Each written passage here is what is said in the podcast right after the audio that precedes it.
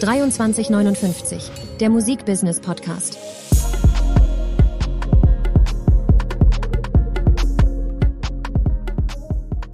Naja, also ist natürlich eine, eine Entscheidung, die wir nicht in Deutschland getroffen ja. haben. Nummer eins. Ähm, die, das Komplizierte an so, einer, an so einer Entscheidung ist natürlich, wie ich gerade beschrieben habe. Was machst du mit diesem großen Stück Kuchen, den du hast?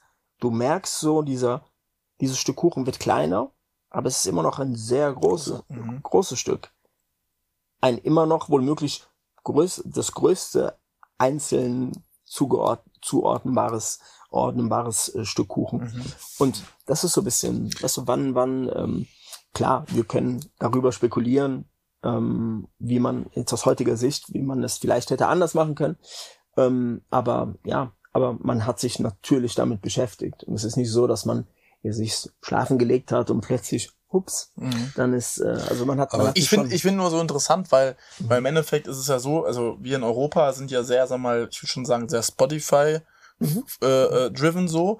In Amerika ist es ja 50-50 oder ich glaube, ja. da sogar fast Apple größer ist. Ne? Ja, das ist so ein bisschen, was ist dann ja. Kopf an Kopf. So und und und es gibt äh, paar Regionen der Welt. In Amerika ist es so, in, in also in den USA ist es so. Es gibt auch ähm, in in, ähm, in Afrika ist in mhm. manchen ähm, Ecken äh, äh, Apple Music ähm, auch sehr groß. Aber du hast das recht. Das Narrativ war ja auch eine ganze Zeit lang eigentlich so, dass der iTunes Store und und auch ähm, die die ganze Musik das Ökosystem eigentlich vor allem wertvoll war, um Tools und andere Produkte zu verkaufen. Ne? Also mhm. dass eigentlich ganz lange Zeit iTunes selber gar nicht rentabel war, mhm. sondern dass halt der iPod, das iPhone ja. ganz massiv davon profitiert haben. Ne? Deswegen ist eine Entscheidung praktisch wahrscheinlich wegzugehen von dem Buy to Own natürlich auch eine Entscheidung gegen den iPod beispielsweise ja, gewesen. Ne? Dieses, dieser, dieser Punkt hat sich ja sehr, sehr lange gehalten, auch über den Zeitpunkt hinweg als es schon gar nicht mehr so war. Ja, also verstehe. iTunes hat sich schon in, in, im Kopf der Menschen ist es so, wie du sagst, ja. war es sehr lange so, dass man gesagt hat, ja, die interessieren sich nicht für Musik. Ja. Mhm. Das hat mich immer so, das fand ich irgendwie genauso ungerecht, wie wenn ich, äh, wie, wie, also vergleichbar mit äh, den heutigen Zuschreibungen gegenüber Major Labels, ja. so nach dem Motto, ja. ach, da sitzen nur her herzlose Leute, die sich nicht für deine Musik interessieren und beim und beim Indie-Label, da verstehen die mhm. dich und die fühlen dein, deine mhm. Kunst und so. Und da sage ich, ja, mh, mm, warum genau soll es das nur dort geben und das andere nur dort? Ja. Und da ist es so vollkommen klar. Es, es ist so ein bisschen so eine Red Bull Leip äh, RB Leipzig Situation ja. oder Hoffenheim Situation. Ja. Und auch da, und ihr wisst, ich bin ein großer Fußballfan und so, und ich äh, liebe Eintracht Frankfurt, wenn man so will, Fußballtradition. Ich finde so dieses übersteigerte, so diesen Überhass, so auf, ja. das, kann, das kann ich gar nicht verstehen. Warum äh, sehe ich da eine Parallele? Weil man natürlich in einem riesigen Tech-Unternehmen mit großen Ressourcen, ja, ja, hat sich hat man sich überlegt, wir machen diesen, diesen, diesen Service. Und klar gibt es da eine Anschubfinanzierung, aber schon sehr früh war das ein sich selbst tragendes Geschäft. Ja. Aber klar, es zu entkoppeln von den Ressourcen, die so ein Unternehmen hat und auch von den Vorteilen, die die technologischen Vorteile aufgrund dieses Ökosystems. Ja. Man hat immer davon profitiert, ja, gar keine Frage. Magst du mal, weil ich meine, so die, die ganzen Stationen, das ist krass, da sind heute auf jeden Fall auch noch so ein paar schwarze Felder. Ich habe ich hab dich dann tatsächlich an der Etappe kennengelernt. Wir haben uns kennengelernt 2012, glaube ich. Mhm. Äh, in Frankfurt auch, Gibson. Genau, in Gibson. So lange schon, ja? Äh, mhm. Und ähm, ich... Äh, Eine Gold- und Platinverleihung. Ja. Das, ich, ich fand das damals schon total beeindruckend, weil du hast, äh, da habe ich schon mitgekriegt von deiner großen Leidenschaft Motorradfahren und auch, dass du, äh, das ist ja was, was ich, was ich total cool finde bis heute, diese, äh, diese ähm, Heimatliebe zu Frankfurt. Mhm. Ähm, magst du mal so erzählen, auch wie so über diese ganzen Stationen, dein Leben mit dieser Stadt und auch so dieses, es war dir immer wichtig, da irgendwie hatte ich so das Gefühl, auch eine, eine, eine Fahne in den Boden zu setzen, oder? Ich habe ja. dich eigentlich immer als jemand erlebt, der ganz viel reist, der auch ja. viel viel, schon immer viel äh, Menschen trifft und sowas, ja. aber mehr beruflich bist, genau. wäre in meinem Leben gerne privat genau. mehr gereist, aber, aber, aber, aber jeder, der dich ein bisschen kennenlernen darf, kriegt so mit, du kommst immer wieder dahin zurück. Magst du da mal zu erzählen, wie du dazu fühlst? Klar, also ähm, es ist so, ich habe darüber in, in, in so einem Buch namens People of Deutschland so ein bisschen, ähm, da, da geht es darum, das sind so 44 oder 45 Biografien von Menschen, die so ein bisschen ihr Verhältnis zu Deutschland, zu Rassismus und so ein bisschen ja. beschreiben. Und, ähm, und bei mir, und, und was, was sozusagen in, in dem Beitrag, den ich geschrieben habe, was so rüberkommt und was auch rüberkommen soll, weil es relativ einfach ist, ist so, ich habe ähm, ich habe mein Leben lang, ich bin gebürtiger Mainzer tatsächlich. Ich bin in Mainz geboren, was wenige Leute wissen. So ein bisschen Erpresser, Erpressungsmaterial. So. Aber, ähm, habe tatsächlich nie. Das darfst du beim Fußball aber nicht sagen, ne? FSV, oder? das, hier gibt's richtig Stress. Ich bin, ich bin, ähm, habe aber nie dort gelebt. War mehr oder weniger ja. Zufall, dass meine Mutter da gerade war. Aber es sind auch nur 20 Minuten, muss man fairerweise ja, sagen. Ja, es geht mit der, der S-Bahn ganz schlecht, genau. Ja. Und, äh, genau ist los? Uji Kimo ist in Mainz geboren. Kann nicht so schlecht sein. Aber nee, Spaß beiseite und, ähm, oder was heißt Spaß, das war nicht ernst. Ja. ähm, naja, und äh, habe also immer in Frankfurt gelebt. Ja. Ähm, und, ähm, und habe immer auch sehr gern dort gelebt. Das ist erstmal als Kind und als Jugendlicher hat es natürlich, man, das ist ja, das sind ja andere Erwägungen als die, die man als erwachsener Mensch hat, wenn man sagt, ich tendiere zu einem Wohnort oder zu einem Land versus eines anderen, an einem anderen Land. Ja. Mm. Also es war ganz plump und kindlich gesprochen. Dort waren meine Freunde. Ich habe dort Fußball gespielt. Ich bin in einem, ich habe Tennis gespielt. Ich bin in einem, mh, mm, ja, relativ prekären Umfeld äh, äh, aufgewachsen. In einem, in einem, ähm, im Frankfurter Stadtteil Goldstein der eigentlich zu Schwanheim gehört, aber es ist ein Goldstein und es ist, es ist ein, ähm, ein eigentlich ein gut bürgerlicher ähm, bis spießiger Stadtteil. Also es war, ähm, dort gibt es viele ähm, Mehrfamilienhäuser ähm, mit Jägerzaun. Ähm, Jahre später nie verstanden, warum das so synonym für Spießigkeit sein sollte, weil ich hätte immer sehr gerne in so einem Haus gewohnt. genau, schönes Bombe, diese Zäune finde ich schön. Nun ja, und, ähm, und dieser Stadtteil ist also, ein, wie gesagt, ein gut bürgerlicher Stadtteil. Er hat aber so, äh, es gibt so zwei, ähm, heute würde man sagen, soziale Brennpunkte in diesem Stadtteil.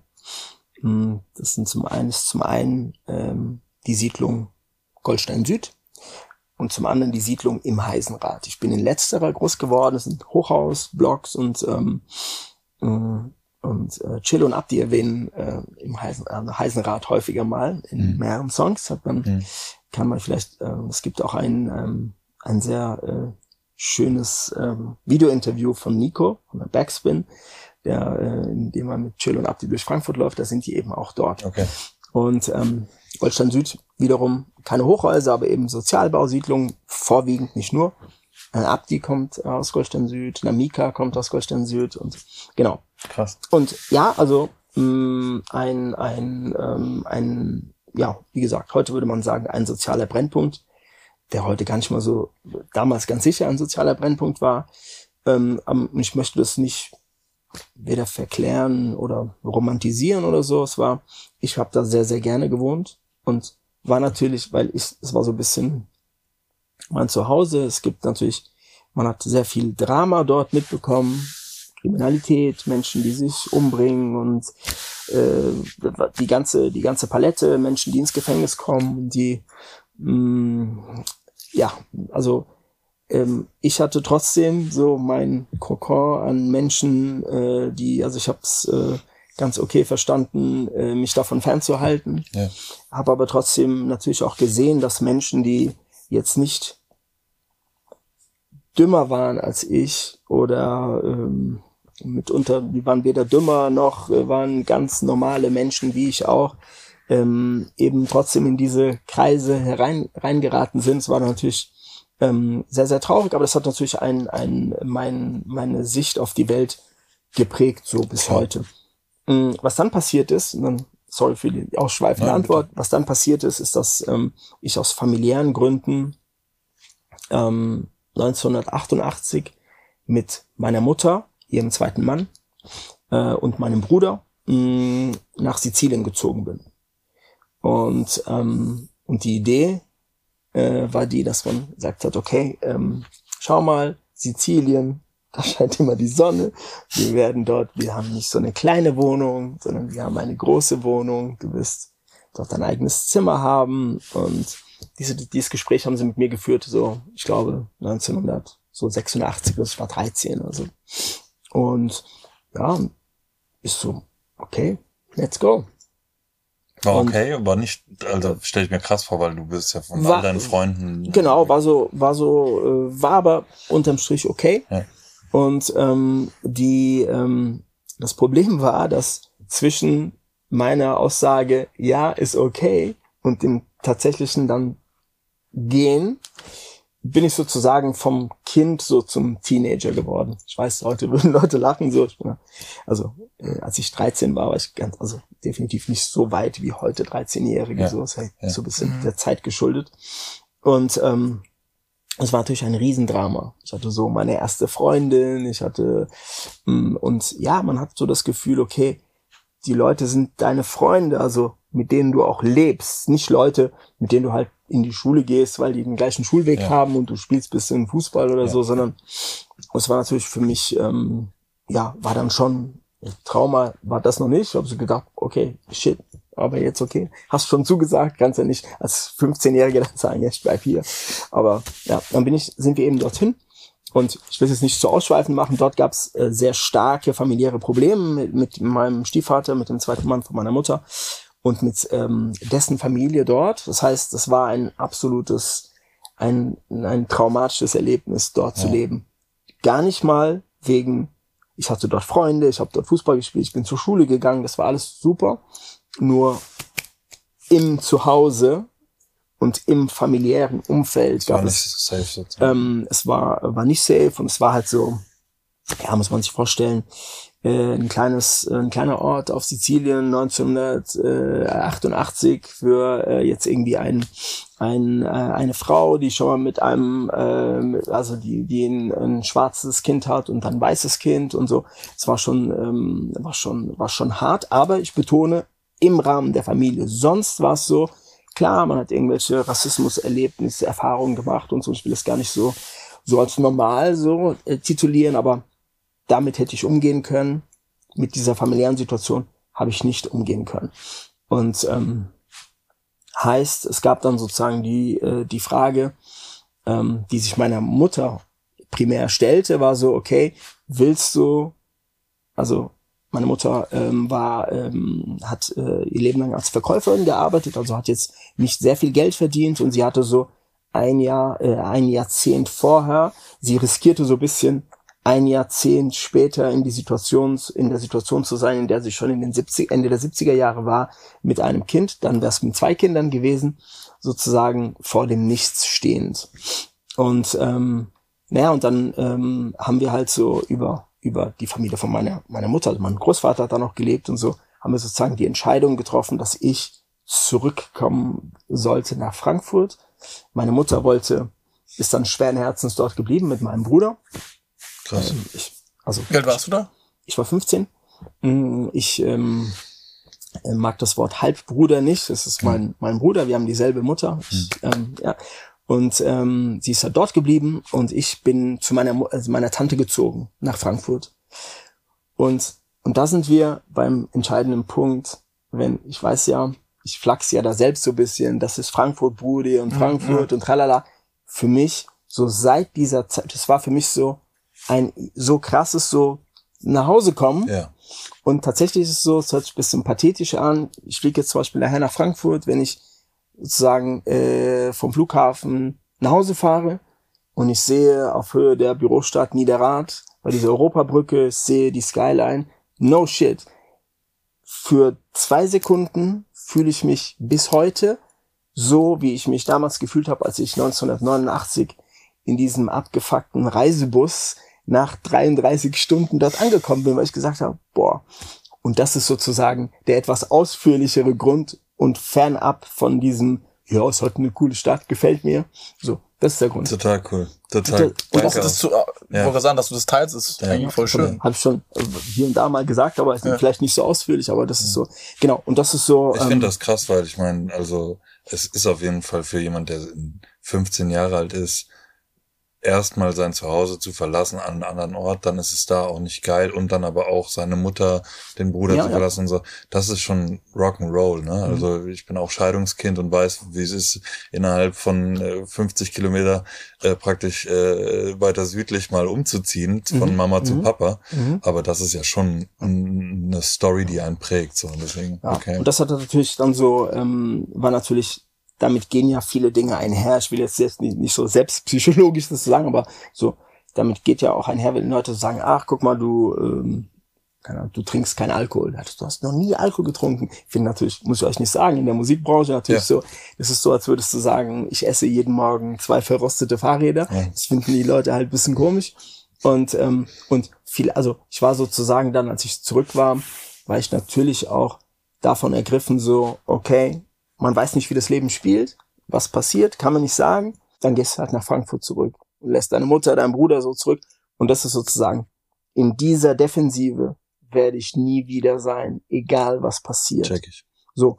Und, und damit geht natürlich einher, dann willst du natürlich nicht, weil ich komme zurück und dann habe ich zwar nicht mal in Goldstein, sondern in Griesheim auf der anderen Seite des Mainz gewohnt, in der Nähe der Ahornstraße, war auch so ein bisschen ein, ähm, ein heißes Pflaster damals wurde auch so ein bisschen dann so ein bisschen stilisiert als über Ghetto sowas jetzt nicht, aber mhm. da haben schon mal Autos gebrannt auf der Straße und so. Aber, aber ich war, wollte natürlich nicht, dass meine Tante meine Mutter anruft und sagt, äh, ja, der Patrick ist im Gefängnis oder er ist besoffen gegen eine, gegen eine Hauswand gefahren und so. Und, und das hat mir natürlich einen gewissen, einen gewissen Drive gegeben ähm, ohne dass ich mir das so vorgenommen hätte, ähm, den ich heute auch noch so intrinsisch in mir trage. Und das ist natürlich, sagen wir mal, sehr arbeitgeberfreundlich bis heute, weil das natürlich auch so dieses ähm, Weitermachen und immer weitermachen und nicht, weißt du, und äh, ja, okay, aber du hast jetzt heute schon zehn Stunden gearbeitet. Äh, ja, okay, vielleicht, aber weißt du, vielleicht äh, so.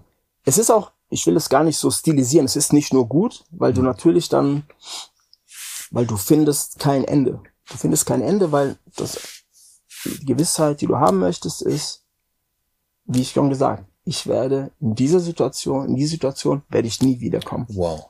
Okay, das ist jetzt aber jetzt, ich check so das Ausmaß langsam von dieser Story, ne? Mhm. Das heißt, du sagst, ein Teil von deinem Drive, warum du auch zum Beispiel unter anderem ein erfolgreicher Manager geworden bist und diese ganzen Firmen teilweise mit hochgezogen hast und so, das hängt auch damit zusammen, dass du gesagt hast, okay, ich gehe überall hin, aber da gehe ich nicht mehr hin zurück und und ich kann das gewährleisten, indem ich immer Gas gebe, ganz blöd gesagt. Ja, es bisschen, hört sich sehr simpel an, ja. aber ja, das krass, ist so. Krass. Und, und deswegen, und deswegen ähm, kann ich, ich bin ein Mensch mit Fehlern im privaten Bereich, im beruflichen Bereich, aber deswegen reagiere ich auch und ich versuche mich da, ich, ich pegel mich da runter so, aber äh, und ich bin ein Profi in erster Linie, ähm, aber ich reagiere ähm, sehr empfindlich, wenn ich, wenn, wenn man dem wahllosen Vorwurf ausgesetzt wird, das was ich meinte, so Major Label, mhm. oh ja, die Leute, oh, die sitzen hier auf ihrem Dings und so.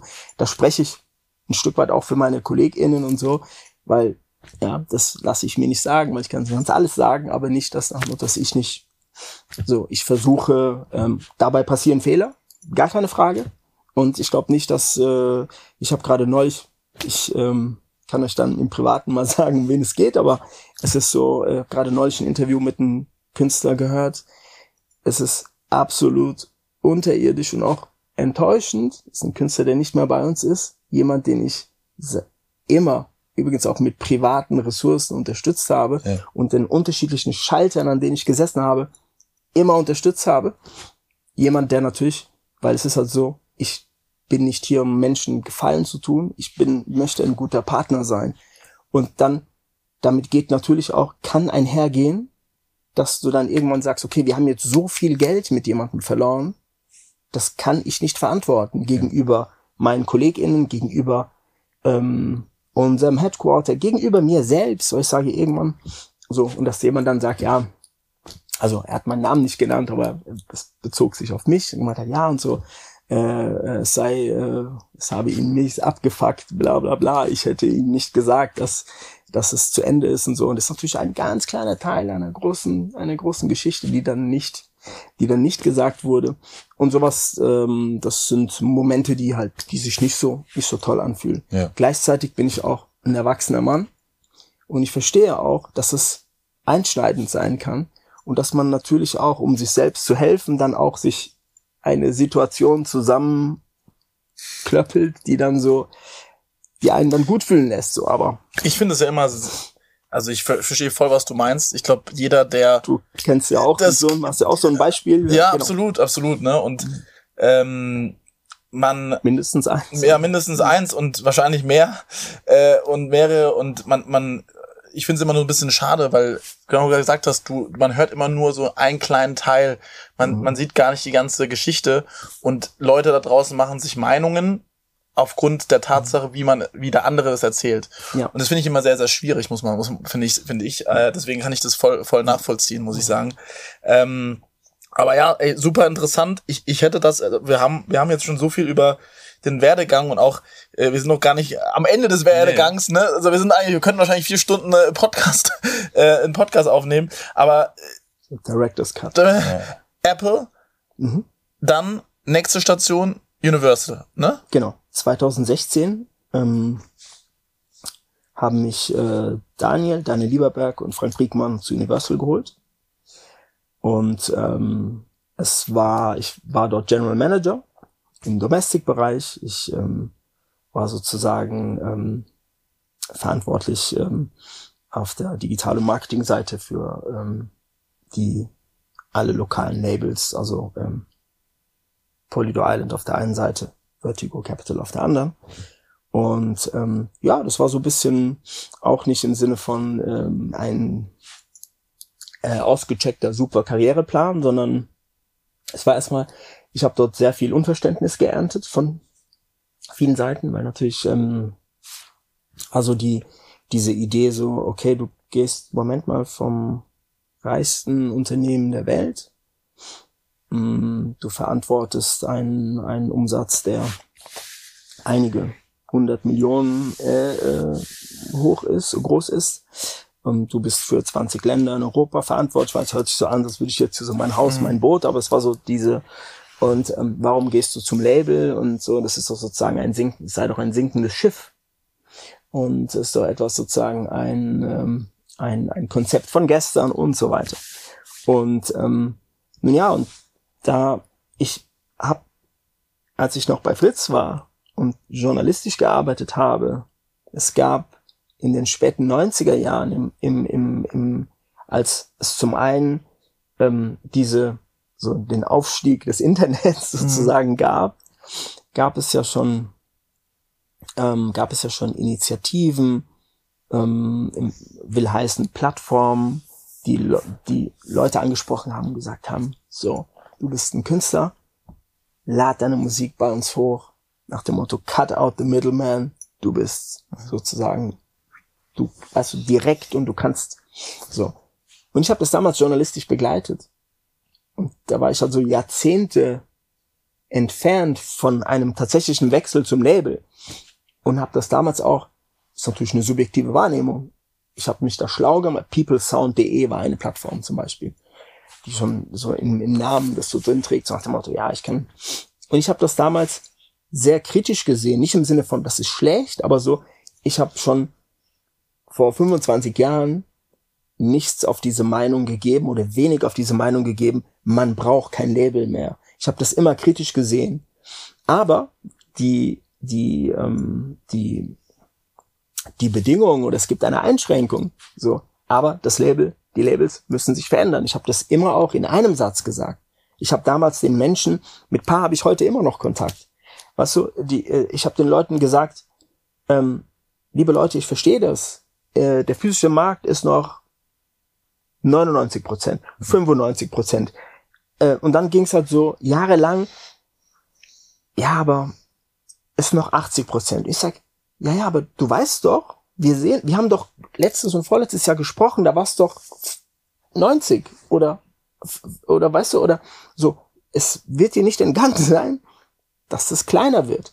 Und das exerzierte man dann so jahrelang durch, so, ja, 60 Prozent, immerhin mehr als die Hälfte. Dann 50 Prozent, ja, die Hälfte. Dann 40 Prozent ist ja fast die Hälfte. Und dann 25 ist ja ein Viertel. So, weißt du? Und da habe ich gemeint, und hab gemeint, liebe Leute, glaubt mir, ohne jetzt so der große Visionär sein zu wollen, ihr müsst euch verändern, ihr müsst es ein Stück weit umarmen, ein Stück weit. Übrigens gibt es das auch in der Künstler-Community. Hat nichts mit Genre, nichts mit Alter zu tun.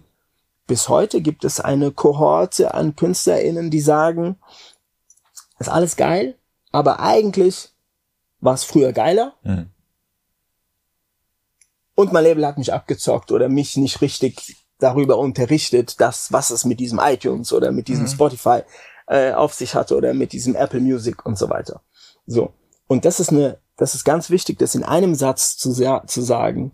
Ich war immer der Meinung, das Label, die Idee des Labels hat eine Zukunft, aber immer auch gekoppelt an, du brauchst aber Menschen, wenn du der Künstler bist und dort gibt es Kanal XYZ gibt es Discord und äh, YouTube und Spotify und Apple und you name it und TikTok und so weiter. Ja. ja dann verstehst du was von dem, kan dem Kanal, ich von dem Kanal, du von dem Kanal. Und es ist unsere Aufgabe, es ist unsere Aufgabe, dir zu sagen, es ist unsere Aufgabe, dir das, das sozusagen, das für dich zu übersetzen und es dir mundgerecht hinzulegen und dir auch zu sagen, hör zu, lieber Jules, es ist nichts. Wir gehen davon aus, dass es, wir reden hier nicht von einem Hobby, von einem nice to have. Wir reden mitunter von Kanälen, die deine Karriere sehr stark beeinflussen ja. können. Natürlich liegst du damit nicht immer richtig. Aber weißt du, ich bringe da immer mhm. gerne das Beispiel von, von, von MySpace. Weißt du, die Leute haben gedacht, also es war, war, war völlig aus dem Scope, so dieses MySpace wie MySpace wird nicht verschwinden. MySpace ist riesengroß. Ja, ja. Frag mal heute einen 20-Jährigen, was mit MySpace, also my, my what? Weißt du? Und das ist, das ist, das ist ein Problem. Und dann bin ich eben dorthin und die, so der, die Idee war, mh, mm, okay, hilf uns dabei, also nicht, dass ich, dass da niemand jetzt auf diesen Trichter gekommen wäre, aber so, sei dabei und bring dich ein bei der Erstellung eines neuen Labels, sozusagen einer neuen ja. Zukunft äh, mitzugestalten auch. Ja, ich will mich das nicht zu hoch. Ja, aber kann, kann man ja schon so sagen. Also genau, so und ähm, ja, das ging nur anderthalb Jahre, um es kurz zu machen, weil einfach äh, es gab dann unterschiedliche Auffassungen, wie denn sowas aufgebaut werden soll. Ja, oder zumindest es war die Stoßrichtung. Ich war ganz klar mit dieser Forderung und mit dieser Idee das machen zu wollen. Und es ist ganz einfach, wenn du derjenige bist, der mich einstellt, da sage ich, aber Moritz, ich, sind wir uns einig, dass wir holen dann Äpfel, Birnen, Pflaumen mhm. und Kirschen? Und da sagst du, ja, und da sage ich, bist du dir ganz sicher? Klar, wir können dann, wir müssen auch noch mal reingucken, aber bist du dir sicher? Und dann sagst du, ja, okay, dann, dann komm, sag ich, okay. Und ich sag dir dann, weißt du, ähm, just for the record, ich mich schmeißt da niemand raus bei Apple. Weißt du? Und ich bin auch nicht so empfänglich für die üblichen Magneten, das meine ich gar nicht despektierlich, aber so, mhm. du kriegst dann den Titel XY, du kriegst dann das Geld X und so. Da sage ich, ja, weil Titel sind mir relativ egal. Äh, über Geld, wir sind in Deutschland so, oh, wir li reden lieber nicht über Geld, aber da kann man sich, glaube ich, vorstellen, allein mit Aktien und so weiter, also da, das, da ist man bei Apple auch okay. So. Ja. Also es gab keine, die Idee war, ich wechsle, weil wir, lass uns das angehen, geil. Was ja? verändern. So, und dann komme ich zu dir und dann sagst du, ah, die Pfirsiche, mh, hm, ich Doch weiß nicht. nicht. Und die Äpfel, puh, weiß ich nicht. Und, mhm. so.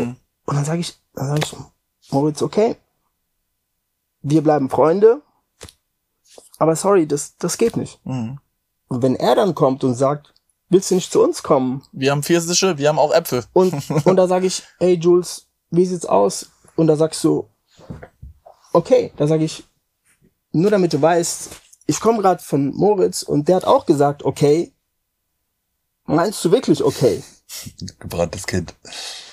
Und dann sagst du ja und so. Und das ist jetzt sechs Jahre her fast. Weder bei Apple, noch bei Fritz, noch bei Universal, noch sonst wo. Das macht nicht nur eine Person. Ich Ja. habe das nicht immer alleine gemacht und so. Es geht darum, dass man eben Aber Vision, geht den ja um, Mut genau. hat zu sagen, was wenn ich dir sage, äh, wir gehen dann, wir gehen dann tief rein. Tief, tief, tief rein. Mhm. So. Und es ist okay. Es gibt nicht richtig oder falsch. Ich bin, weißt du, Universal hat nicht zumachen müssen oder ist pleite gegangen, weil ich jetzt weggegangen bin. Überhaupt nicht. Das ist nicht mein Punkt. Es, man kann es wahrscheinlich so machen. Nur Du würdest gerne ich glaube natürlich, nicht um es einfach anders zu machen, ich glaube natürlich, dass, mh, dass das der richtige Weg ist. Mhm. So. Und ich weiß natürlich nicht, ob Dinge zu 1000 Prozent und wann sie aufgehen oder ob sie Mhm. nicht aufgehen. So. Man, man, man könnte natürlich sagen, ja, aber du hast ja jetzt auch nicht die Welt neu entdeckt. Ja, wahrscheinlich nicht. Aber ich glaube natürlich, und das werde ich, solange ich hier sitze, dass das der richtige Weg ist, der sich auszahlen wird. Der auch schon angefangen hat, sich auszuz äh, auszuzahlen. Aber da ist, bin ich wieder, mir ist es zu langsam. Natürlich. Natürlich ist es mir zu langsam. Natürlich wäre ich gerne weiter. Aber es gibt Signale und konkrete Ergebnisse, die mir sagen, okay, es ist nicht falsch zumindest. Darf ich fragen, wenn wir ein bisschen in die Materie reingehen, was, weil ich weiß, dass, also, ne, aber ich glaube auch super interessant generell, ihr habt ja relativ viel verändert dann. Ne? Also Daniel und du, ihr seid ja dann zu Sony gegangen Mhm. und habt es ja eigentlich auch die Struktur innerhalb des ganzen Konstruktes, ich Ja. würde es also mal sagen, in Deutschland. Ja, Also Daniel ist ja verantwortlich Genau. für Kontinentaleuropa und Afrika. Mhm. So. Und ähm, ich bin ja zuständig für, für GSA und das heißt ja nicht, dass alle, alle Märkte in, in, und alle Setups in der Region von Daniel so sind wie in Deutschland. Also es ist schon eine Sache, die wir, und Daniel hat er auch geholfen natürlich, Mhm. aber es ist uns eine GSA-spezifische, ein GSA-spezifisches Setup. So. Und ja, Darf man da fragen, was ihr da genau, oder was du da vor allem genau verändert hast? Naja, es gibt halt so zwei, drei, zwei, drei übergeordnete Themen. Es gibt zum einen ähm, das, ähm, also ich finde es wichtig, dass man auf den Markt und auf die Gegebenheiten reagiert als Unternehmen Mhm. im Musikbereich oder im Entertainment-Bereich. Es gibt andere Bereiche, die sind natürlich statischer. Da ist es nicht vonnöten. Bei uns ist es so, wir sprachen vorhin von, von, von, von, von iPods und von Smartphones und von Tablets und so weiter. Ähm, die haben ja die Nutzung von Musik grund, grundlegend geändert. Und jetzt kann man natürlich sagen, ja, aber ist mir egal. Ich bleibe bei sozusagen bei einer Struktur, die eigentlich aufgesetzt wurde in einer ganz anderen Realität. Mhm. In einer Realität, die ein, ein äh, sozusagen die mit der heutigen Realität nur noch wenig zu tun hat. So. Und, ähm, und daraus ergeben sich so ein paar grundlegende Ableitungen. Und die erste Ableitung war, gab ja diese, diese, diese sehr strikte Trennung in Domestic und International. So, es gibt so zwei primäre Einfallstore. Ein Einfallstor ist sozusagen Incoming Repertoire aus dem Ausland, das vermarktet wird. Auf der einen Seite, auf der anderen Seite lokal gesigntes Repertoire. So. mh, Ich finde nicht, dass, also das fußt ja auf einer Zeit, in der sozusagen das auch auf dem Markt getrennter war. Das ist ja heute nicht mehr der Fall, Mhm. weil Menschen in ihrem Musikkonsum, also sie transzendieren KünstlerInnen, Sprachen, Genres, Länder und darauf muss ich ja reagieren in irgendeiner Form. Das ist die eine Sache. Die andere Sache ist, okay, wie widme ich mich, wie re reagiere ich auf mh, den gesamten digitalen Bereich, virtuellen Bereich, Social Media Bereich, wie reagiere ich auf die Tatsache, dass Daten sehr viel wichtiger werden und wie nicht nur aus einer Marktperspektive, sondern auch in einer Künstler-Relationship-Perspektive, Relations-Perspektive, wie kann ich sicherstellen, dass das, was ich vorhin meinte, dass wir KünstlerInnen, ja, ihnen maßgeschneiderte Erklärungen und Wege aufzeigen, um auf diesem Markt, auf diesem neuen Markt zu bestehen. Aber gleichzeitig auch, ganz, ganz wichtiger Punkt, weil die Leute am Anfang gedacht haben, oh, der Typ, der war bei Apple, der will so ein, Mhm. der ist bestimmt so, der interessiert sich nicht für Radio, interessiert sich nicht für TV, was ich unverschämt finde, weil ähm, das habe ich zu keinem Zeitpunkt gesagt. Mein Punkt ist nur der, ist einfach eine Frage, sind wir uns einig, dass diese Kanäle an Wichtigkeit eingebüßt haben? Und da kann die Antwort nur ja sein. Und dann ist es ja meine Aufgabe, mich zu fragen, okay, wie können wir diese Kanäle trotzdem noch weiter gut bespielen, aber wie können wir die anderen Kanäle auch mhm. bespielen? Also Trennung von Domestic und International aufheben, weil ich davon nichts gehalten habe, schon zu Zeiten, als ich noch lange nicht beim Label war. Der zweite Aspekt, das was wir im, ich würde sagen, im Bereich Bold Collective äh, ähm, kombiniert haben, also eine Unit, die mh, sowohl, also erstmal Eigenmarken äh, entwickelt und pflegt. Äh, es hat eine Datenkomponente, es hat eine Creator Relations Komponente, es hat eine Social Media Beratungskomponente und so weiter. Ich könnte noch mhm. also, und hat eine PR Komponente. Äh, dort sind eben äh, Gewerke auch angesiedelt, die eben nicht mehr nur TV Promotion heißen, sondern mehr Audiovisual mhm. sozusagen, nicht um, weil es ein fancy anderes Wort ist, sondern weil man eben sagt, okay, fernab von den klassischen Kanälen, die, ich sag's nochmal, die ich für, nach wie vor für wichtig halte, aber gibt es auch, was, wenn du, mh, hm, wenn du bei, bei äh, auf, auf einem YouTube-Format bist oder einem Podcast-Format, was brauche ich ja auch Menschen, die mit den Leuten sprechen und die nach Opportunitäten suchen. Und ähm, das ist das Zweite.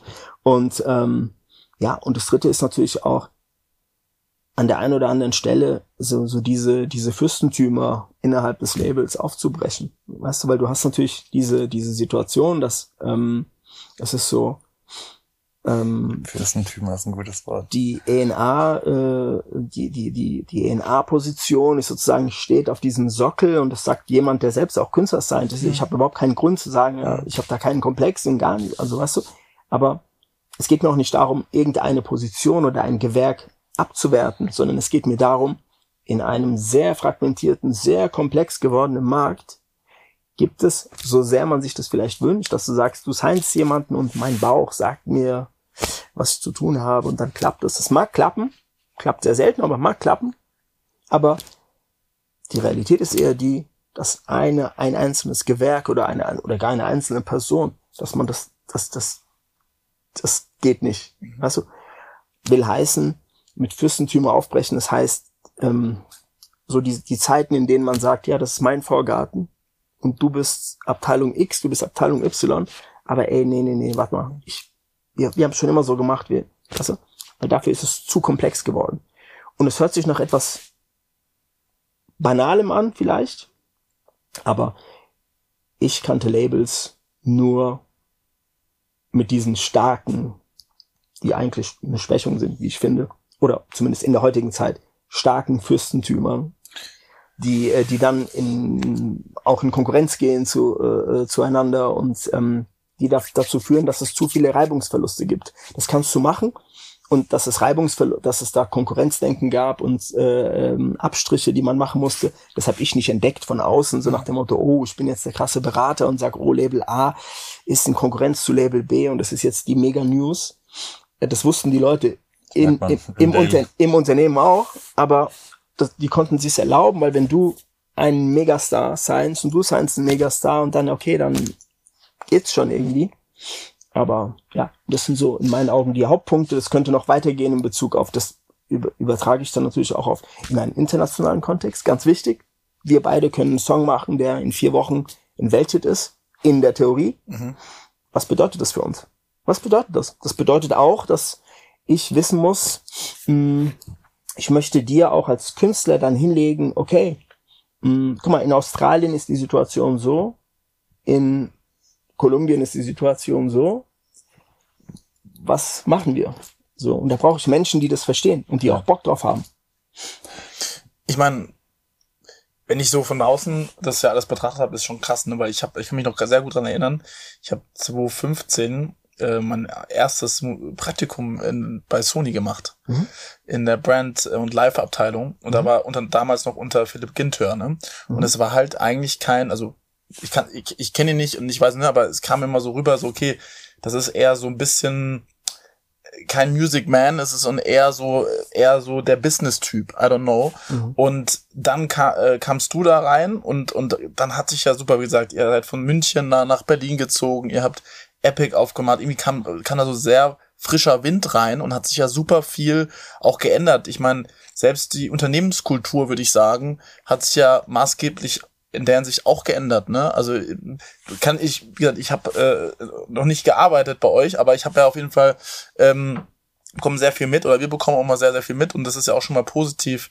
Äh, vor allem, wenn ich jetzt sage, Mental Health, Work-Life-Balance.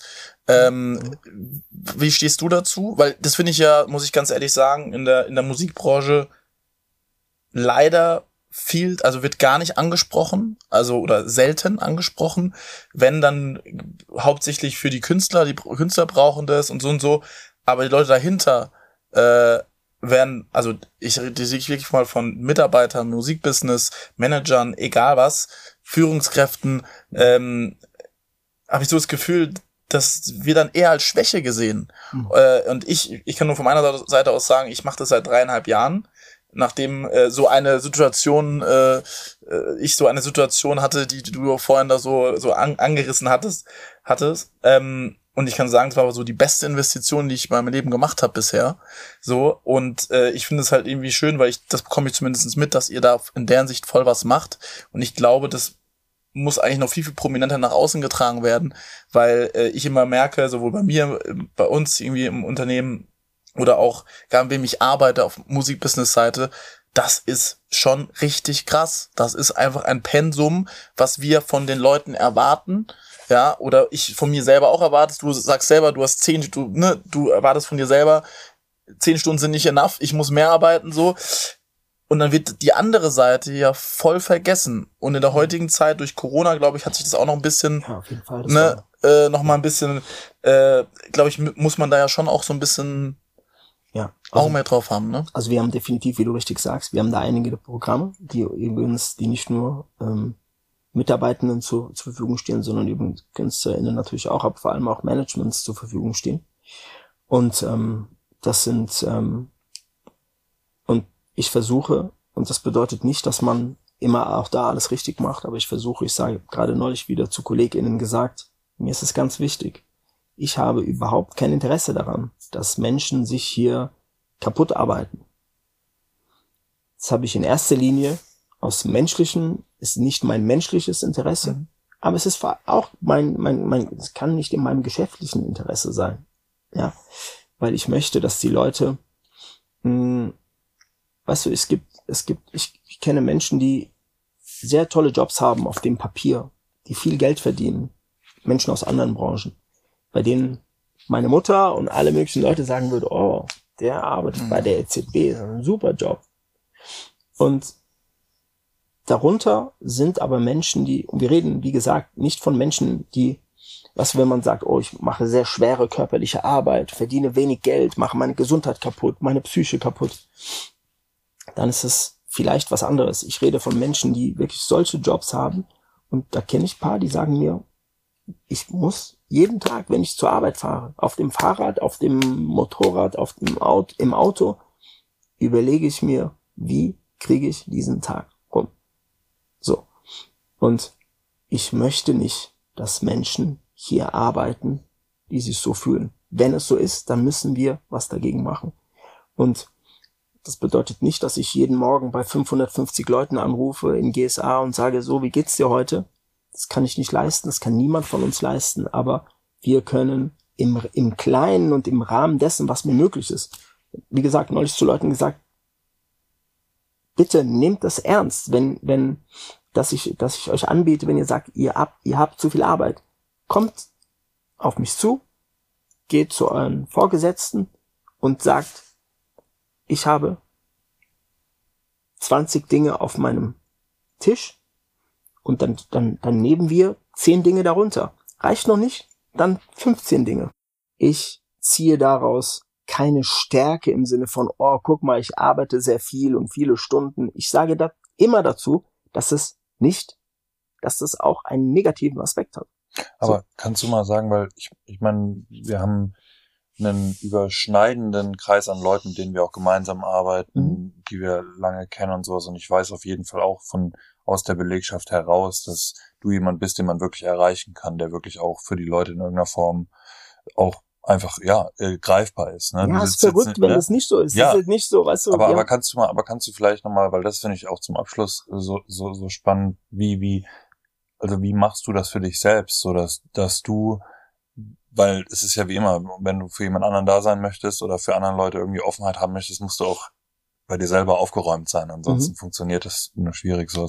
Hast du eine Strategie, die dir über die ganzen Jahre in Personalverantwortung irgendwie geholfen hat, damit umzugehen? Oder ist es ist es einfach ein Talent oder? Mm, ja, es wäre Talent, wäre zurückgegeben. Nein, ich habe einfach, ich habe einfach das Glück, dass, ähm, weißt du, wenn du, ähm, wir arbeiten natürlich, wir sind umgeben von Menschen, die, ähm, und das meine ich auch nicht negativ, ich sage nur, dass es bei mir nicht so ist, ähm, die sozusagen, bei denen das Berufsleben mit dem Privatleben verschmilzt und zwar massiv verschmilzt. Es gibt bei mir auch Berührungspunkte, aber die meisten Leute, die ich kenne, wahrscheinlich die wir kennen, bei denen verschmilzt das massiv. Ja. Das bedeutet, du bist im Office mit Menschen, du bist nach Feierabend auf dem Klo unter der Dusche im Urlaub in Dings und so und ähm, und das ist das ist okay. Ich rede nicht dagegen. Ich sage nur, meine meine Vermutung ist, dass du sozusagen du bist immer der du der der der der der Knopf ist immer auf on. Hm. So selbst in einem vermeintlich spaßigen, äh, jovialen Ambiente ist er immer auf on. So. Und, ähm, und das bedeutet, dass man, und wir sind ja eine sehr selbstreferenzielle Branche, ach, du kennst den Jules, ja, ich kenne den Jules auch, und dann wird so gewetteifert, wie lange kennst du den schon? Ich kenne ihn schon länger und kennst du auch den? Ach, den Jules kennst du ja, und der Bruder und bla, und der, der Onkel und der Dings. So. Und ähm, dann ist es immer auf an. Der Knopf ist immer auf an. Ähm, und das versperrt dir natürlich den Weg für eine gewisse, für so eine Ruhephase, Ruhephase, kopfmäßige Regeneration, ja. damit meine ich, weißt du? Und das ist, du hast, du hast angesprochen mit, mit, mit, mit, mit Fußball, sag ich schon, wäre schön, äh, die Zeiten sind vorbei, mit Motorradfahren zum Beispiel. Es hört sich banal an, aber. Da kannst ausschalten. Äh. Aber natürlich auch, ich bin auch übrigens ein Aspekt, warum ich immer nach Frankfurt zurückgehe, kommt noch on top. Was, wenn ich mit den Leuten, die mir nahestehen. Das heißt nicht, dass mir in der Musikbranche niemand nahesteht, aber so mit diesen Leuten, die mehrheitlich nichts in der Musikbranche, ja. mit der Musikbranche zu tun haben, irgendwo sitze, wir essen eine Pizza für acht Euro und klar fragt dann mal einer, wie ist denn der Schunk so? Wie ist denn der Jules so? Wie ist denn Apache so? Und dann sage ich vielleicht im privaten Kreis, sage ich, Apache ist ein geiler Typ, will ich auch öffentlich sagen, was so ist. Und die Jungs sind geile Typen, aber das, darüber redet man jetzt nicht stundenlang. So, eigentlich geht's darum, man redet über ernste Dinge, man redet vielleicht auch über Scheiß, so. Und, und ich merke so, dass das den Akku halt Abstand, ja. schnell wieder, schnell wieder so auflädt. Aber wie gesagt, ich möchte da, ich, ich habe da kein Patentrezept und ich möchte auch nicht den Eindruck erwecken, ja dass wir in einer Branche arbeiten, bei der es das Ziel sein sollte, rauszugehen oder so oder überhaupt nicht ja. über, weil das wäre total paradox. Kannst du sagen, ja Alter, warum arbeitest du dann seit einem Vierteljahrhundert in dieser Branche? Ich, ich, ich liebe das, das ist nicht der Punkt, ja. aber so. Aber es geht ja auch genau wie bei was, was du vorhin auch gesagt hast, es geht ja manchmal viel mehr darum, um das lange auf einem hohen Niveau zu machen und auch Leuten zu helfen und eben auch Erfolg zusammen zu haben, ist es einfach ein elementarer Teil. Und niemand genau wie du gesagt hast, niemand kann daran gelegen sein, mal in einem Jahr irgendwie alles, äh, alles an Energie rauszublasen und dann wieder ein halbes Jahr, äh, keine Ahnung. Und ich bin da auch nicht perfekt so. Ich habe, äh, natürlich haben die letzten 25 Jahre auch Spuren hinterlassen. So. Ja. Bisher, toi, toi, toi, keine massiven Spuren, die man so, weder gesundheitlich, toi, toi, psychisch denke ich auch nicht, oder keine massiven, ja, so. Ja. Und das ist okay. Ja. Hey, ja, es ist, es, also ich hatte wir bräuchten, zwei. Wir bräuchten noch viel mehr Zeit. Ja, es ist äh, eigentlich mehr Zeit. Aber ich habe noch zwei letzte, letzte Fragen. Ähm, erstmal vielen Dank. Sehr gerne. Ähm, für die Offenheit auch. Ähm, was würdest du, ich finde es immer voll, voll interessant, ähm, sowas zu hören. Was würdest du jungen, aufstrebenden Menschen, kannst du Learning oder Tipps geben, oder mitgeben? Ich würde sagen, hey, das würde ich euch empfehlen, vor allem in der heutigen Zeit mit dem ganzen überkrassem Angebot, habe ich das Gefühl, oder Überangebot von Informationen. Hm. Ja, also ich würde erstmal versuchen dafür zu für so eine Situation zu sorgen, in der man äh, diese Abschaltmomente hat. Und dann, was ich immer da gerne sage, ist, ähm, bei mir ist es in den letzten 25 Jahren mehrheitlich so gewesen, dass ich morgens aufwache und sage, acht von zehn Dingen sind positiv, wenn ich jetzt auf, mein, auf meine Jobs geguckt habe. Und ähm, es ist wichtig, dieses Verhältnis beizubehalten. Und wenn man merkt, dass ich gerade neulich mit einer Kollegin darüber gesprochen, äh, eine Kollegin, die nicht bei uns arbeitet, aber hätte ich auch genauso gemacht, wenn sie was so, weil das ja dann eigentlich sagst du ja dann, okay, dann musst du was verändern. Ähm, wenn du, wenn das Verhältnis umgedreht ist, wenn eigentlich acht von zehn Dingen schlecht sind und nur zwei gut, dann sollte man den Mut aufbringen. Ich weiß, es ist nicht einfach. Es ist nicht einfach und es wird auch nicht einfacher, umso älter man wird. So. Ähm, sollte man den Mut aufbringen, eine neue Situation herbeizuschaffen und sich davon zu distanzieren. Und wenn, und gleichzeitig, wenn acht von zehn Dingen gut sind, heißt es nicht, dass man jeden Tag sagt, oh geil, das Leben ist geil zu jeder Sekunde. Du kommst auch in Situationen, die dir suggerieren, dass diese acht Dinge eigentlich zwei Dinge sind von zehn. Und dann musst du halt kurz mal überlegen, okay, ist es so oder nicht? Man muss sich da immer wieder auch so hinterfragen. Und es gibt auch Fallen, in die man tappen kann. Weißt du, wenn, wenn overall die Situation gut ist, aber man, wir sprachen über diese Enttäuschung, diese Enttäuschung, dieser Schmerz auch, der da sein mag, bei, bei Leuten, du fühlst dich einfach, dass du sagst, Moment mal, was sagt diese Person da? Was sagt diese Person da? Und umso tiefer es geht, umso mehr kommst du in so einen Moment, in dem du sagst, oh, ist doch, doch nicht acht von zehn, sondern zwei von zehn. Es färbt dann so die, die, das ist so eine Brille genau, auf, ja. so. Und, ähm, ja, ich glaube, das muss man, das muss man auch zulassen, sich da so damit zu beschäftigen. Weißt du, ohne so auf eh so gebabbelt zu machen, wie wir in Frankfurt sagen würden, sondern muss, muss, man muss es auch, man muss es auch zulassen. So. Und es ist auch, ja, und dann, dann kommt man damit auch klar. Ich will noch eine Sache sagen zum Thema, weil du gesagt hast, Musikmensch versus Business und so. Das ist auch so eine Sache, finde ich so ein, ich weiß, was man über gewisse äh, Managements oder äh, Ma Management ähm, äh, Modelle gesagt hat oder über einzelne Personen. Und ähm, weißt du, ich finde so, ich, das muss ich nicht ausschließen. Wir haben sehr lange, so Jahrzehnte in unserer Branche gehabt, in der man gesagt hat, oh, das ist ein Musikmann und das ist so ein Businessmann, das ist ein Zahlenmann und der, also ich würde für mich in Anspruch nehmen, das heißt nicht, dass ich beides dass ich so in die perfekte Symbiose bin, mhm. aber weißt du, es ist mein Anspruch, beides zu sein. Weißt du? Natürlich möchte ich mich mit einem Künstler, mit einer Künstlerin über Musik unterhalten können. Aber natürlich möchte ich auch, wenn ich äh, mit äh, äh, dem CFO rede, verstehen, worum es da geht und auch und meinen mhm. Input geben und äh, und natürlich und, und und mir auch in einem Bewusstsein äh, mich in einem äh, mit dem Bewusstsein arbeiten, dass das ein Wirtschaftsunternehmen ist, das ich führen darf. Und das ist, glaube ich, schließt sich nicht aus. Ja. Aber ist ja schön, also du willst bei, also beides sein im besten Fall. Absolut. Das ist doch schön. Absolut. Ich glaube, dass ich das bin bei alle. Ja. Super. Ähm, letzte Frage. Mhm. Vision 2030, was würdest du sagen? Wie sieht ein Label im Jahr 2030 aus? Das würde mich mal sehr interessieren, was du darauf, wie du das siehst. Ja, also ich habe, ich glaube, dass ähm, ja, das ist so, Künstler und Künstlerinnen stehen in der, stehen in, im, im Zentrum und die, so es gab eine Zeit, in der es kein 360 Grad mäßiger Kreis war, sondern man hat nur, man ist ausgekommen mit so zwei, drei Punkten, die man als Label gut bespielen musste und konnte und dann hat man, hatte man ein gutes Auskommen. Ähm, sowohl als Label, aber auch als Künstlerin. Ich glaube, dass diese Punkte, wir, wir sind, wir sind im, schon jetzt ist der, gibt es einen Kreis und ich glaube, dass es immer mehr Punkte geben wird, dass dieser, dass dieser Kreis aus vielen ähm, ja, Faktoren und, und äh, Akteuren irgendwie zusammengesetzt äh, sein wird. Und ich glaube, dass, dass, dass ein gutes Label ähm, auf all diese Punkte eine Antwort hat, im Sinne von Menschen hat, die diese Punkte zumindest verstehen. Mhm. Und ähm, ich glaube, das ist, das ist ein gutes Label.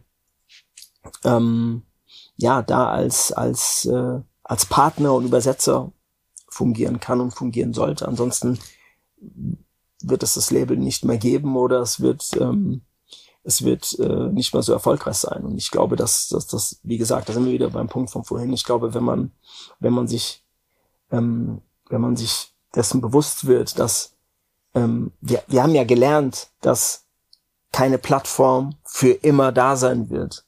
Es wird immer Schwankungen geben oder auch Plattformen, die verschwinden. Und ich glaube, dass das sozusagen so ein Grundszenario sein muss, womit man sich beschäftigt, wenn man Menschen einstellt, wenn man sein Unternehmen designt und ähm, und es wird es wird kein kein Gipfel geben, den man erklommen hat und dann wird man sagen, so, jetzt kann ich mich 50 Jahre zurücklegen, äh, zurücklehnen und jetzt ist die Arbeit ist gemacht. Ab jetzt ist nur noch tanzen und nur noch das exerzieren, was man was man sozusagen schon äh, nur noch das anwenden, was man gelernt hat. Ich glaube, wenn man, wenn man das verinnerlicht, dann geht damit einher, dass es eine Form von Wandel immer geben muss und man muss als Label, weil wir ja schon viele Gewerke ähm, Jahre und Jahrzehnte ähm, können, gelernt haben, mhm. ähm, muss es, muss es, glaube ich, sollte die Ausrichtung die sein, dass wir bereit sind, neue Gewerke, neue Kanäle, neue Facetten auch zu lernen. Seien sie nur technologischer Natur, seien sie finanzieller Natur. Ich möchte auch, äh, ich glaube, was wir, wir gehen ja auch vereinzelt dazu über, dass man sagt, okay, man gründet Unternehmen mit, mit KünstlerInnen, mhm. weißt du? Und, ähm, und diese Punkte werden immer mehr werden. Und ich glaube, dass das Label eigentlich in, in, in, in, seiner, in, seiner, in, seiner, in seiner Konzeption perfekt ist, um das abzubilden. Das heißt übrigens nicht nur, dass es, das kann man auch über Partnerschaften natürlich mhm. regeln. Das heißt nicht, dass sozusagen, aber. Das ist doch ein schönes Schlusswort. Mhm. Patrick, vielen Dank. Danke euch. War uns, glaube ich, eine äh, besondere Ehre. Wir machen 2030, machen wir auf jeden Fall ein Follow-up. genau. Dinge sehr gut. Sehr gut. Und äh, vielen Dank auch für schon lange Jahre, die man irgendwie immer wieder äh, sich trifft und und und danke. auch sich austauscht. Äh, schön und auf die auf die nächsten vielen Jahre zusammen irgendwie als danke in Freundschaft. Sehr. Und danke, dass du dir die Zeit genommen danke hast. Danke euch.